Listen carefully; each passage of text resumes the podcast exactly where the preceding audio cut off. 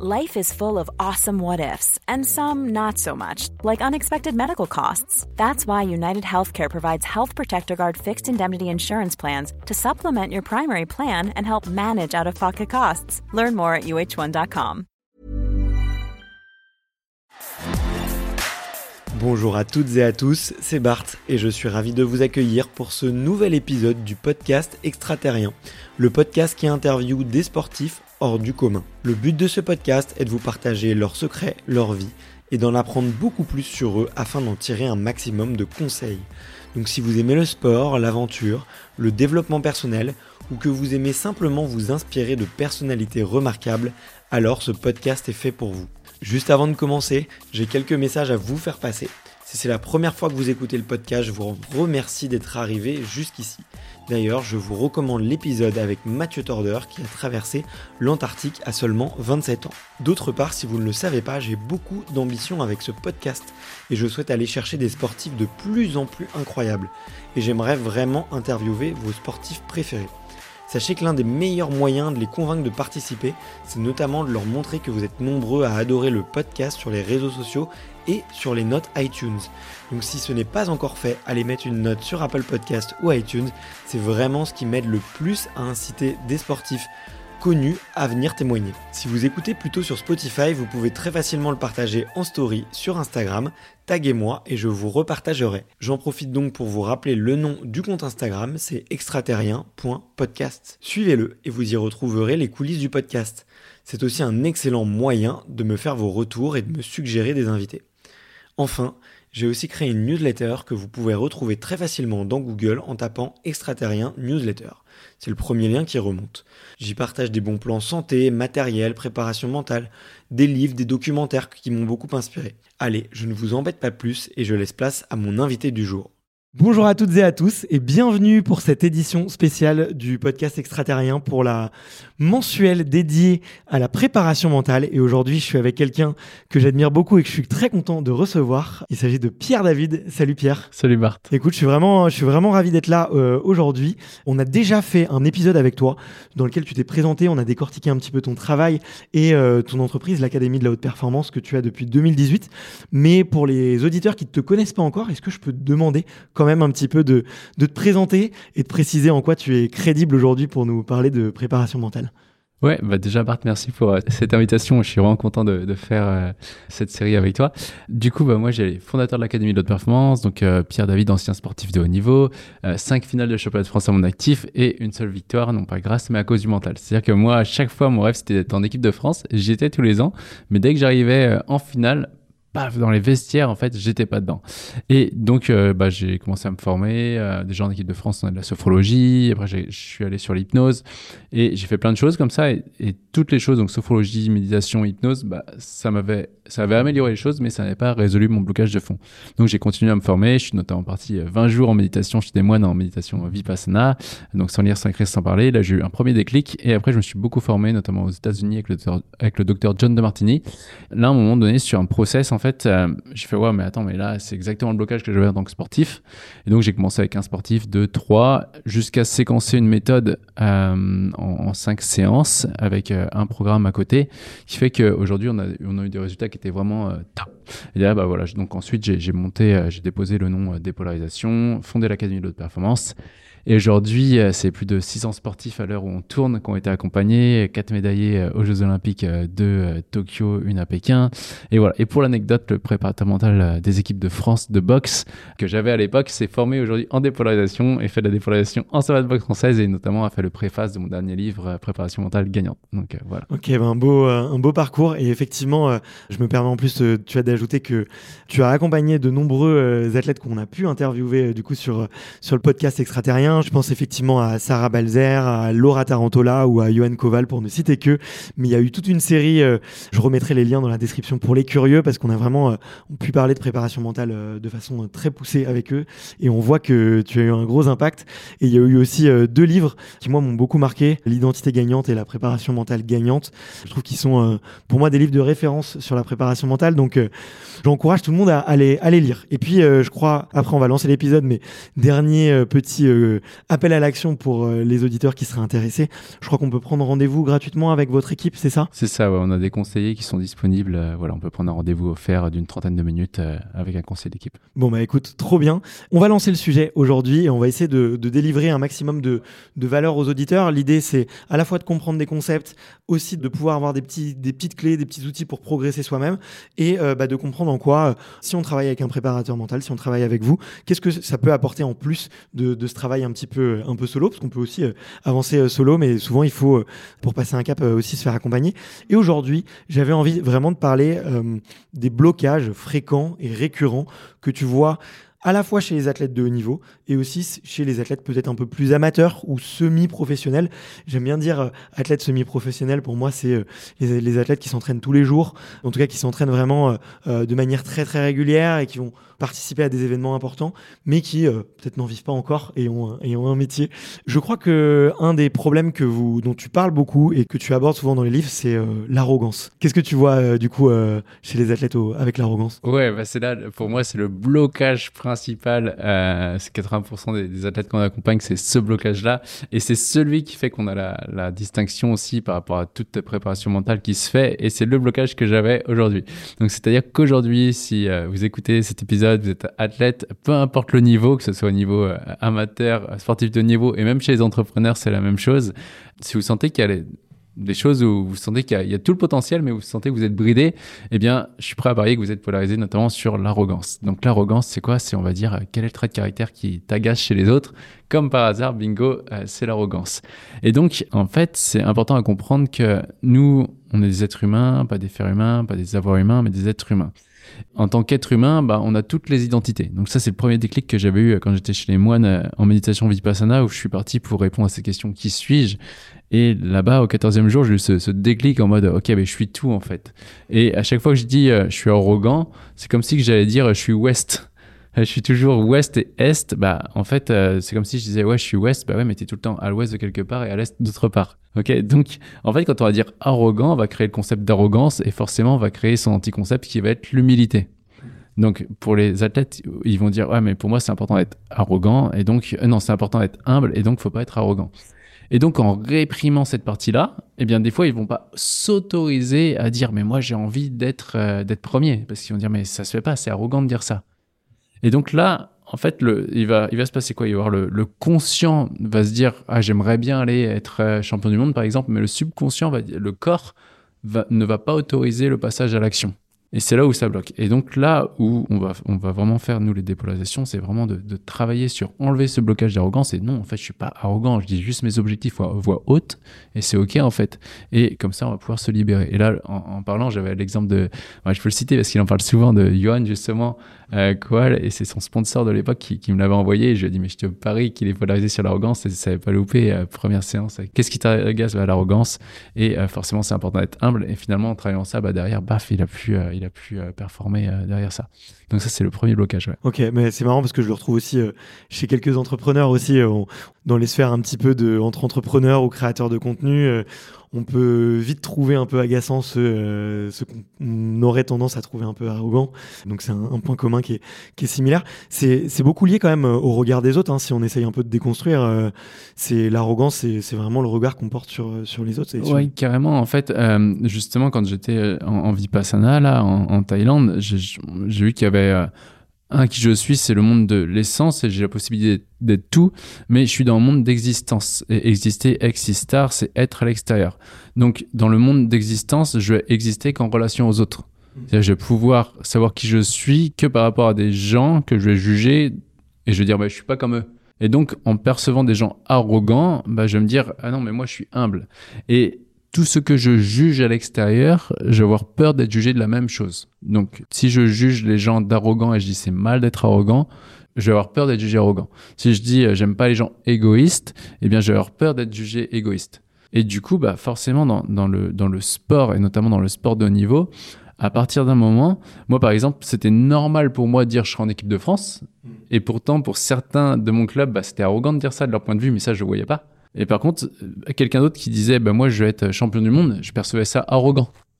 Donc, tu vois, c'était juste une échelle. Mais par contre, le trait de caractère, pour moi, d'arrogance, bah, c'est le fait de pas être capable de se dire, ben ouais, moi je vais aller au championnat du monde et, d'avouer mon désir à haute voix qui faisait qu'en final, boum, j'étais bridé. Et ça, on l'a vu aujourd'hui sur, sur plein d'athlètes comme ça. Et simplement en enlevant ce blocage-là, en se disant, bah ouais, mais mon objectif finalement, c'est d'être champion du monde, ou peu importe, ça peut être champion départemental, on s'en fiche, euh, ou à, partir de quel niveau ça bloque. Juste le fait de débloquer ça et de s'autoriser à dire, bah, mon objectif, c'est d'être champion départemental, du monde, olympique, peu importe, mais et j'ai le droit, en fait, je ne mal à personne. Juste de s'autoriser à le dire à haute voix et de, de, sentir que quand je le dis, bah, mon rêve est d'être champion olympique, de sentir que le, le corps valide, c'est-à-dire c'est fluide, eh bien là on sait que le corps valide que l'objectif est bon pour nous. Si à haute voix vous n'êtes pas capable de dire mon objectif est d'être champion de France par exemple, c'est que le corps ne valide pas l'objectif. Et donc il y aura toujours ce conflit entre le conscient et le subconscient, et c'est très souvent le subconscient qui gagne. Ok. Super, en plus ça donne des, petits conseils très pratico-pratiques, effectivement dire à haute voix son objectif et aussi peut-être le dire à ses proches, à son entourage et de voir un peu comment le, corps réagit. Est-ce qu'il est, euh, est-ce est à l'aise, est-ce qu'il est aligné? Et est-ce qu'on ressent aussi peut-être un peu de la peur du regard des autres? Ouais. Exactement, et, justement là, c'est avec euh, les championnats de France là qui arrivent euh, dans une discipline avec une fille avec qui j'ai travaillé, bah, c'est marrant parce que quand elle était polarisée aussi encore une fois sur l'arrogance et la prétention, c'est à peu près la même chose. Et là, lorsqu'on a reparlé dernièrement, il dit ouais bah c'est normal en fait pour moi si je suis championne de France. Et là, ok, boum, je sais que c'est bon. Donc on ne sait pas si elle le sera. Ça, on ne peut pas le savoir, c'est le résultat. Par contre, on sait qu'il n'y a plus de blocage intérieur parce que c'est normal pour elle. Et tout ce que le subconscient valide comme normal, il le manifeste sans effort. Et donc, c'est important du coup de se dire, bah oui, c'est normal d'être champion de France, champion d'Europe, champion du monde par rapport à votre objectif qui est fixé. Parce qu'une fois que c'est normal, on sait que c'est bon, le corps est engagé. Ok. J'ai une dernière question justement sur l'arrogance et sur et après on passera à un blocage suivant. J'ai l'impression en t'écoutant que ce blocage il arrive régulièrement quand on parle d'un objectif qu'on n'a pas encore atteint ou sur lequel on se sent pas crédible. Tu vois, dans, ton exemple, euh, bah, effectivement, l'équipe de France, tu l'avais eu euh, plusieurs fois. Euh, pour toi, du coup, c'était devenu quelque chose de naturel, normal. Et à l'inverse, bah, effectivement, devenir champion du monde, bah, là, c'est quelque chose que tu n'as pas fait et que du coup, tu te sens pas crédible. Est-ce que c'est du coup d'une manière ou d'une autre lié à un syndrome de l'imposteur ou lié à une peur de l'inconnu d'un objectif qu'on n'a pas encore rempli? Ouais, c'est la c'est vraiment proche du syndrome de l'imposteur aussi qu'on retrouve en entrepreneuriat. Pour moi, c'est vraiment assez, euh, assez proche. Et comme tu l'as dit, c'est vraiment ça. C'est euh, une fois qu'on a fait l'objectif une fois, deux fois, trois fois, quatre fois, bah hop, c'est normal. Et là, on se dit, mais c'est bon, en fait, ça valide. Par contre, chez les athlètes, des fois, on a pu remarquer euh, certains, certains athlètes qui ont fait une fois champion du monde, mais derrière, boum, ils performent pas. Et ils ont eu le titre de champion du monde, mais ils vont se dire quoi? Ouais, mais c'était de la chance. Ouais. Donc on sait que là, c'était pas normal pour le subconscient. Et donc derrière, ils n'arrivent pas à reproduire les choses. Donc c'est là où c'est important que euh, c'est important que l'objectif soit normal euh, quand on quand on le dit. Ouais. Ok. Ouais. Donc tant que c'est pas normal, c'est qu'il y, y, a une polarité quelque part, euh, qu'il y, y, a un grain de sable qui vient enrayer la machine. Ok. C'est dommage. bon bah écoute euh, super. En tout cas moi ça me ça me parle beaucoup parce que je sais que d'un point de vue entrepreneurial euh, notamment via tes livres et ces lectures et faire ces petits exercices sur moi et, et d'accepter euh, tout simplement mes ambitions et, et de pas avoir peur de, de les dire et de les vivre. Bah, ça a été un gros un gros déblocage. Donc donc je te remercie pour ça. Le deuxième blocage je crois que tu vois régulièrement tu me le disais juste avant qu'on commence l'épisode c'était la peur d'échouer. Tu peux nous dire d'où ça vient? Expliquer un petit peu c'est quoi la peur d'échouer tout simplement? Ouais la peur d'échouer, si on regarde c'est quoi, tout simplement, c'est percevoir que échouer euh, va apporter plus d'inconvénients que de bénéfices, tout simplement. Là, je prends l'exemple euh, euh, d'Alexandra aussi que tu avais interviewé en karaté. Je me rappelle, on avait travaillé avec elle avant le tournoi qualificatif des Jeux Olympiques. Et là, genre, euh, quintuple championne du monde, tu vois, karaté, genre, truc de dingue. Et là, elle arrive sur une phase où contre-performance, contre-performance, contre-performance, elle essaye de la prep mentale et ça, ça change rien. Du coup, c'est une de ses copines qui l'oriente vers, vers nous, vers l'académie. Et quand on bosse ensemble, c'est OK, t'as as peur de quoi en fait? Bah j'ai peur d'aller au jeu. OK, si tu vas pas au jeu, il va se passer quoi? Bah ça va être la fin de ma vie quoi. C'est attends, mais tu te rends compte, j'ai tout gagné, il manque juste ça. Je peux pas en fait ne pas y aller. Donc euh, là, on sait que quand on a peur d'échouer, c'est qu'on perçoit plus d'inconvénients que de bénéfices. Et comme elle le dit, elle, le dit aussi, ma peur d'échouer était devenue plus forte que mon envie de gagner. Donc à ce moment, le corps, il fait quoi? Le corps, il a commencé à associer, c'est encore une fois, c'est consciemment, j'ai envie de gagner, mais au niveau du subconscient, vu qu'il a associé plus d'inconvénients que de bénéfices, eh bien, il ne va pas engager le corps. C'est comme s'il y avait le, cavalier qui veut aller vers l'obstacle et le cheval, il a peur et du Hiring for your small business? If you're not looking for professionals on LinkedIn, you're looking in the wrong place. That's like looking for your car keys in a fish tank. LinkedIn helps you hire professionals you can't find anywhere else, even those who aren't actively searching for a new job but might be open to the perfect role. In a given month, over 70% of LinkedIn users don't even visit other leading job sites. So start looking in the right place. With LinkedIn, you can hire professionals like a professional. Post your free job on linkedin.com/people slash people today. Coup, il est en train, de, tu vois, il est en train de pousser euh, en arrière pour pas sauter. Donc là, c'est la même chose. Donc là, le but sur cette peur d'échouer, c'est d'aller voir que l'échec, déjà, nous, on valide que ça n'existe pas. Et ça, on peut le retrouver le témoignage de, de Chloé Trespuch, euh, euh, médaillée olympique, qui est dans le livre Préparation mentale gagnante, où elle témoigne. Elle fait aujourd'hui, j'ai plus peur de cet échec. Pourquoi? Parce que l'échec, c'est simplement quelque chose à court terme. Ok, l'échec, ça n'existe pas. L'échec, ça va exister qu'en relation à un résultat qu'on attendait. Donc l'échec, on peut le dire, c'est on n'a pas atteint notre résultat, donc qui est la forme attendue dans un espace et dans un temps. Par contre, si on prend de la hauteur dans l'altitude, on va voir que cet échec finalement était bien, était serviable pour l'avenir. Si on prend l'exemple de Chloé, après on va reboucler sur Alexandra, si on prend l'exemple de Chloé qui, euh, dans les championnats, je crois que c'est euh, les Jeux Olympiques de, euh, je sais plus c'était lesquels en 2018 en... Pyongyang, non. Ah ouais, c'est ça, exactement. Du coup, elle tombe, à- elle tombe à 10 mètres de l'arrivée, de la ligne d'arrivée pour une médaille, euh, donc elle est privée de médaille, quoi. Alors Souvenir, mais enfin, une image assez, assez marquante ouais, pour les, les fans de sport. Ouais, c'est ça. Et du coup, euh, on travaille et quand on commence à bosser ensemble, on fait non mais Pierre, c'est hors de question qu'il me arrive la même chose euh, à Pékin. Et donc déjà, la première chose qu'on a fait, c'est on a regardé tous les bénéfices qu'il y avait eu à, à cet échec-là. Mais on a et c'est pas bénéfice en mode ouais ok je vois les bénéfices, mais quand même au choix j'aurais préféré avoir une médaille. On a vraiment creusé bénéfices, bénéfices, bénéfices pendant plus d'une heure et demie et inconvénient s'il n'y avait pas eu cet échec jusqu'à ce qu'il y ait le collapse qui se passe. Donc le, le collapse, c'est quand on a ce, petit éclair dans la tête. Donc c'est vraiment au niveau du cortex préfrontal où, ça connecte, on synthèse des opposés, on sort de vraiment de l'émotionnel. Et là, il y a cet éclair de, on voit l'ordre caché dans le chaos qui était apparent. Et elle fait, waouh, mais en fait, euh, encore eux qui a eu ça, parce que grâce à ça, j'ai travaillé ça, ça, ça, ça, et j'aurais jamais fait si c'était pas arrivé. Et finalement, comme elle le dit dans le bouquin, bah, si cet échec n'était pas arrivé, elle aurait peut-être pas été aussi forte pour aller chercher une médaille d'argent euh, à Pékin. Donc c'est vraiment se dire, ok, à chaque fois que j'ai perçu un échec dans ma vie, eh bien je vais aller les voir dans le passé et je vais noter tous les bénéfices que c'est arrivé et tous les inconvénients si c'était pas arrivé. Et déjà en faisant ça, si on le fait sur 3-4 échecs, on quand on va regarder euh, la peur de l'échec futur, ça va être atténué parce que le subconscient va se dire, mais attends, mais à chaque fois que j'ai échoué, il y a eu des bénéfices. Tu vois, à chaque fois que j'ai échoué, j'ai gagné. Tu vois. On essaie de créer cette association-là au niveau du cerveau et du coup, bah, forcément, quand on regarde le, le futur, on n'a plus peur. En général, c'est rare qu'il y ait des peurs du futur sans référentiel passé. Pour Alexandra, du coup, on était allé directement sur la peur future et c'était OK, c'est quoi les bénéfices pour toi si tu vas pas au jeu en fait? Et là, elle fait Mais tu te rends compte, c'est pas possible, Pierre, c'est la fin de ma vie si je vais pas au jeu. Et du coup, la séance, elle avait duré longtemps. On est en train de noter On a dit OK, t'as 60 ans, tu regardes ta vie. Et tu te dis, tu sais quoi, à 30 ans, c'est vrai que c'était horrible, je suis pas allé au jeu, mais finalement, tant mieux. Ce serait comment, tu vois?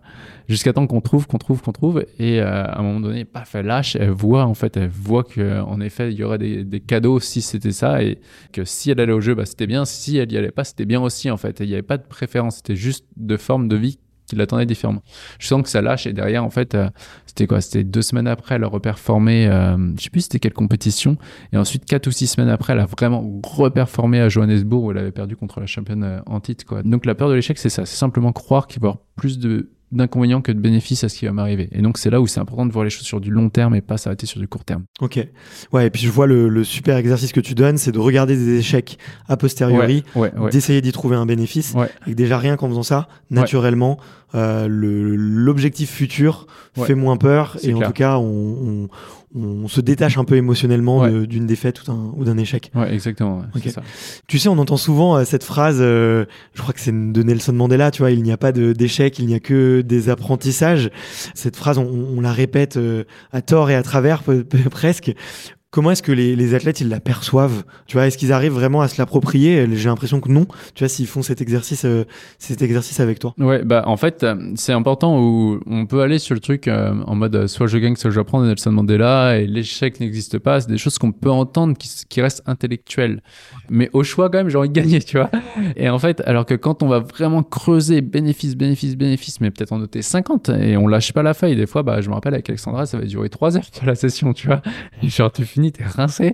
Ça va durer 3 heures et, et les inconvénients, si ce que je veux arrive, jusqu'à temps qu'on fasse, du coup, on va faire tomber le fantasme. En fait, c'est quoi? Si on regarde L'échec, c'est le cauchemar. Donc, on va regarder tout le bénéfice à ce que le cauchemar arrive. Et le non-échec, du coup, c'est le rêve, c'est le fantasme. Du coup, là, ça veut dire qu'on perçoit plus de bénéfices que d'inconvénients.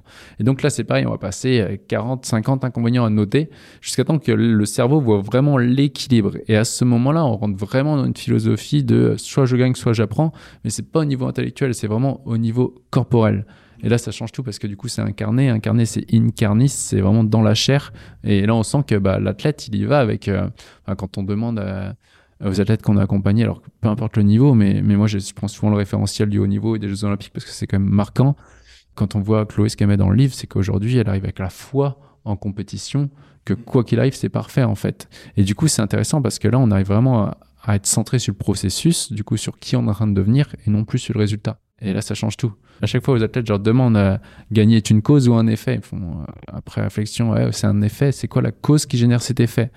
Si je fais des bons gestes, ok, c'est quoi la cause qui génère le fait que tu vas euh, faire des bons gestes? Ah bah, C'est qui je suis. Si je suis serein, technique, tactique, j'augmente le potentiel d'obtenir le résultat.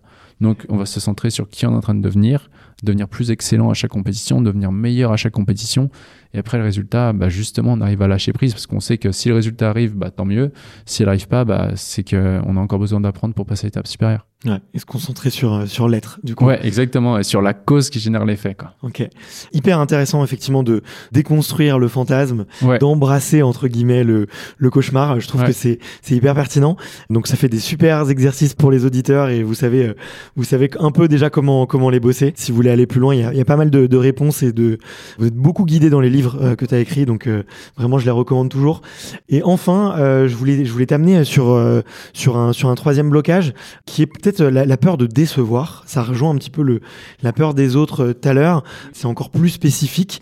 Mais tu vois, je l'entends souvent avec les athlètes, euh, souvent dans leur discours. Euh, une fois que tu as performé une première fois, tu as des sponsors, tu as, tu as un staff, tes parents aussi. Tu vois, certains, certains ont aussi envie de, rendre fier leur entourage parce que leur, leur entourage, c'est beaucoup. parfois, on parle de sacrifice hein, de leur entourage pour, pour leur carrière. Et euh, ça, ça crée un énorme poids sur, euh, sur les épaules des athlètes qui sont parfois, tu vois, certains, euh, bah, des personnalités un peu plus rêveurs, rêveuses. Et en fait, le jour où bah, ça commence à se professionnaliser, le jour où il y a de l'enjeu, et eh ben c'est pas forcément pour eux qu'ils ont peur, mais j'ai l'impression que c'est la peur pour les autres. Si on essaye de déconstruire un petit peu cette peur de, de décevoir, comment est-ce que toi tu l'aperçois, d'où elle vient, et comment est-ce que vous arrivez à, à la résoudre? Ouais, alors du coup, la, peur de décevoir, euh, déjà quand on dit peur de décevoir, ça veut dire que on perçoit que si on n'arrive pas à avoir le résultat, il y aura plus d'inconvénients que de bénéfices pour les autres. Encore une fois, ouais, c'est ça. Donc euh, là, on, rentre dans le triangle Cartman, euh, des jeux psychologiques qui sont victimes, persécuteurs, sauveurs. Donc c'est-à-dire que moi, si j'ai pas le résultat, j'ai la possibilité de faire du mal à quelqu'un d'autre. Donc le but déjà, c'est de sortir de euh, ce triangle. Et quand on sort de ce triangle, ça permet à chaque être humain de prendre ses responsabilités. Et donc ça arrive souvent, en effet, j'ai peur de décevoir mon coach, il s'est tellement investi. Euh, j'ai peur de décevoir ma famille, ils sont tellement investis, ma conjointe, etc.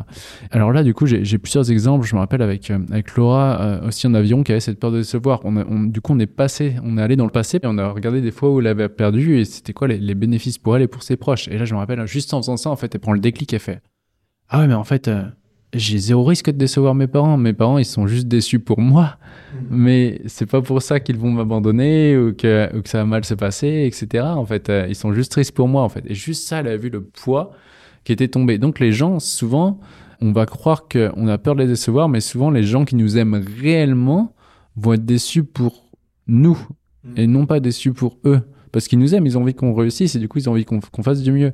Et donc, déjà, juste de voir ça, en fait, ça permet de, de, faire tomber un poids.